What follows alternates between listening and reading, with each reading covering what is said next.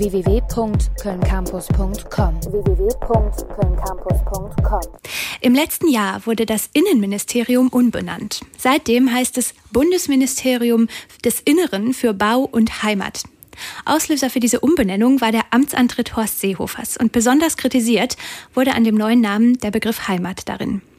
Zum einjährigen Bestehen des neu benannten Ministeriums erschien das Buch Eure Heimat ist unser Albtraum, herausgegeben von Fatma Aldemir und Henna G. Yagabufiara. Dort schreiben Autorinnen und Autoren über das Problematische an dem Begriff Heimat. Meine Kollegin Katja Egler hat das Buch gelesen.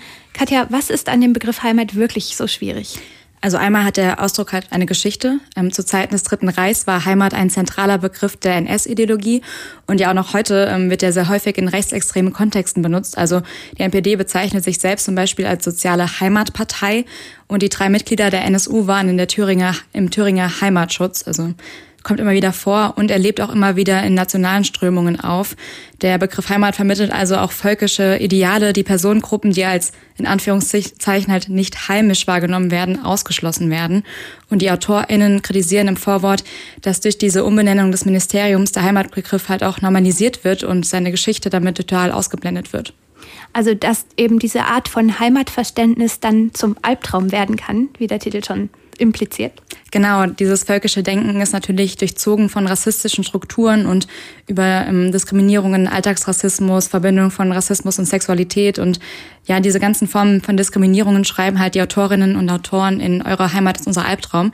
Insgesamt sind es 14 sehr unterschiedliche Texte, unter anderem von Max Scholleck, Margarete Stokowski und Sascha Mariana Salzmann.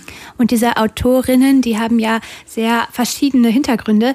Da kamen wahrscheinlich sehr unterschiedliche Texte bei rum, oder? Ja, voll. Also ähm, vielleicht um an diesen drei Namen ähm, das mal darzustellen. Ähm, Max Scholleck ist Jude und sein Text geht darum, dass wir statt einer Vergangenheitsbewältigung eine Gegenwartsbewältigung brauchen. Also ein Bewusstsein über die permanente Arbeit, die wir an uns selbst und an der Gesellschaft vornehmen müssen. Dagegen Margarete Stokowski hat ähm, polnische Eltern und schreibt darüber, dass ja manche Sprachen als weniger wertvoll in unserer Gesellschaft wahrgenommen werden. Ganz einfaches Beispiel, Kinder, die zweisprachig aufwachsen und zu Hause Polnisch oder Arabisch sprechen, werden meist als nicht integriert wahrgenommen, ähm, während Kinder, die mit Französisch oder so aufwachsen, das als sehr gebildet gilt. Also dass da halt auch so ein ja, Gefälle gibt. Ähm, auch spannend ist der Text von Sascha Mariana Salzmann. Ähm, sie sagt selbst, dass sie mehreren Minderheiten angehört, weil sie ist Jüdin, nicht binär und queer.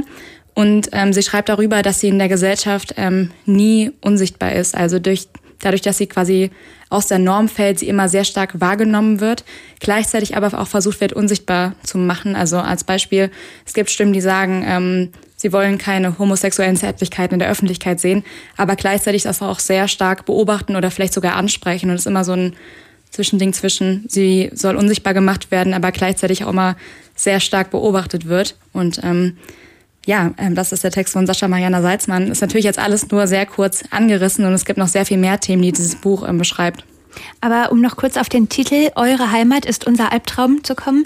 Ich beschreibe mir kurz das Cover von diesem Buch. Die Worte euer und unsere sind nicht schwarz, sondern im selben lila gehalten wie der Hintergrund. Wieso ist das so? Da hast du eine Erklärung dafür? Ähm, ja, die HerausgeberInnen haben das gemacht, um zu zeigen, dass man nicht klar zwischen diesem uns und euch unterscheiden kann. Jede Leserin und jeder Leser macht da auch seine eigenen Grenzen, was im Umkehrschluss aber auch heißt, dass man die Möglichkeit hat, ähm, zu definieren, wie offen oder eben ausgrenzend man auch selbst äh, Gesellschaft denkt. Ähm, es ist ein gutes Beispiel dafür, wie durchdacht dieses Buch auch ist. Und ähm, es geht zum Beispiel auch sehr bewusst mit Sprache um ähm, Thema Gendern, aber auch Eigenbezeichnungen von People of Color und auch das ähm, ja, sehr bewusste ähm, Vermeiden von rassistischen Begriffen.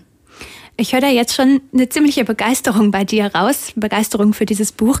Und wenn ich mir dein Exemplar anschaue, dein Buchexemplar, das ist total voll von Markierungen und Post-it-Zetteln. Hat dich das Buch inspiriert? Ja, sehr. Also ich fand es unfassbar spannend und ähm, ja, eine sehr große Lebe Leserempfehlung von mir. Ähm, es werden so viele unterschiedliche Perspektiven aufgeworfen und gerade als ähm, weiße Person, ähm, die halt nicht aus dem Raster quasi fällt oder nicht als ähm, fremd wahrgenommen wird in der Gesellschaft, ähm, regt das halt zum Nachdenken an und ähm, ja auch über das eigene Verhalten und zeigt auch Lebensrealitäten und Probleme, mit denen man halt sonst auch vielleicht nicht in Berührung kommt und sich dann einfach mit beschäftigen muss in dem Moment weil sonst muss man es nicht, was halt einfach ein riesiges Privileg ist. www.kölncampus.com www